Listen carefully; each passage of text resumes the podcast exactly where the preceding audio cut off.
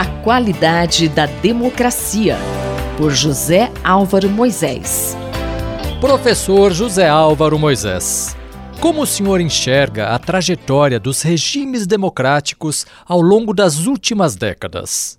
30 anos atrás, analistas celebraram em várias partes do mundo o que o cientista político Samuel Huntington chamou de a terceira onda de democratização do planeta, um conjunto tão significativo de transformações anti-autoritárias que levou o filósofo norte-americano Francis Fukuyama a escrever um ensaio em que anunciava o fim da história. A tese supunha que, com o colapso do modelo soviético, o predomínio da democracia liberal tinha alcançado um grau tão amplo e consistente que eliminava a possibilidade de que alguma alternativa pudesse disputar a hegemonia política pela realização da boa vida e da felicidade preconizada pelos clássicos.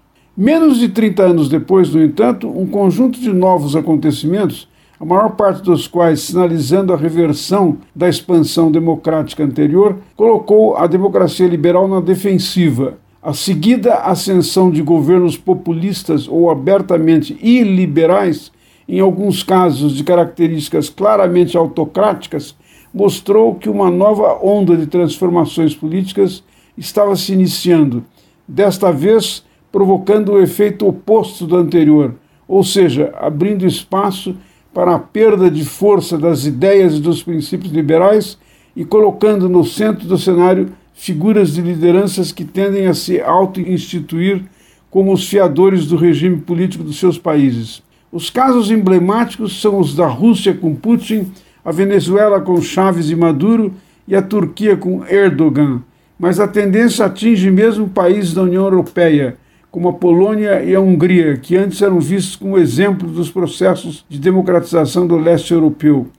Na América Latina, além da Venezuela, cujos golpes e contragolpes consolidaram o chavismo, a onda atingiu ainda o Equador, a Bolívia, a Colômbia e mais recentemente o Brasil com Jair Bolsonaro, países que ampliaram a centralização do poder em mãos do executivo, limitaram as atribuições do parlamento em alguns casos e são palcos de contestação das eleições, de imposições de restrições à liberdade de imprensa e de obstáculos à ação da oposição. A atual crise das democracias ou da sua recessão diz respeito a situações em que, embora os líderes tenham sido eleitos pelo voto popular, são protagonistas de um processo de paulatina corrosão das regras e das instituições democráticas que alteram o formato do regime vigente. Diferente das democracias em que o poder emana do povo, nas autocracias é como se a fonte da legitimidade política não fosse derivada da soberania dos cidadãos,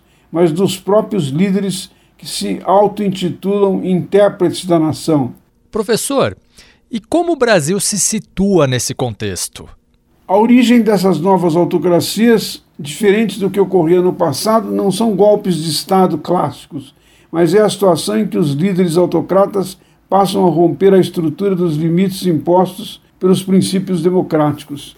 A ação usual dos autocratas envolve a destruição da autonomia do judiciário e das instituições de fiscalização e controle, e, ao mesmo tempo, o impedimento ou a completa eliminação da oposição. O contexto institucional de crise em que Bolsonaro foi eleito no Brasil exemplifica essa situação, Embora ele tenha jurado cumprir a Constituição, isso não serviu para evitar que adotasse medidas antidemocráticas e estimulasse manifestações pedindo, por exemplo, o fechamento do Supremo Tribunal Federal. Bolsonaro é um líder de mentalidade autoritária que menospreza instituições básicas da democracia, como o judiciário, demonstra seu desapreço pelo princípio da separação de poderes e estimula a intolerância política de suas bases de apoio. Nesse sentido, os ataques do presidente ao sistema eleitoral, levantando a hipótese de fraude que nunca foi comprovada, soa como a preparação da contestação dos resultados caso ele seja derrotado nas eleições. Muitos analistas chamam a isso de uma preparação de um golpe,